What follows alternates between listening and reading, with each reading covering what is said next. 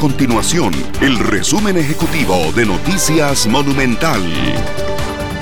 Hola, mi nombre es Fernanda Romero y estas son las informaciones más importantes del día en Noticias Monumental.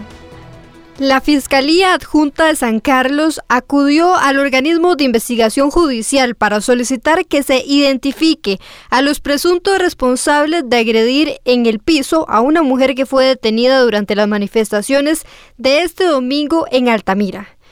Videos difundidos en redes sociales evidencian que la mujer recibe un golpe en el rostro por parte de uno de los oficiales de fuerza pública que intervino en ese lugar. Tras consultar al Ministerio Público sobre los hechos, este órgano indicó que se presentó una denuncia ante el OIJ para que se inicien diligencias que permitan determinar la identidad de las personas responsables y que se establezca la dinámica de lo ocurrido.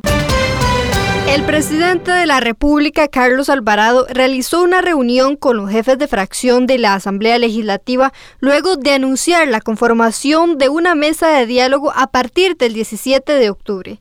Las reuniones anunciadas por el gobierno se realizarían por cuatro semanas con diversos sectores y el principal objetivo es encontrar una solución a la crisis fiscal. El jefe de la bancada del Partido de Liberación Nacional, Luis Fernando Chacón, dijo que estudiarán la metodología propuesta por el gobierno.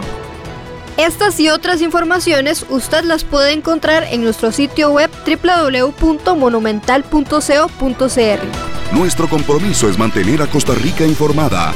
Esto fue el resumen ejecutivo de Noticias Monumental.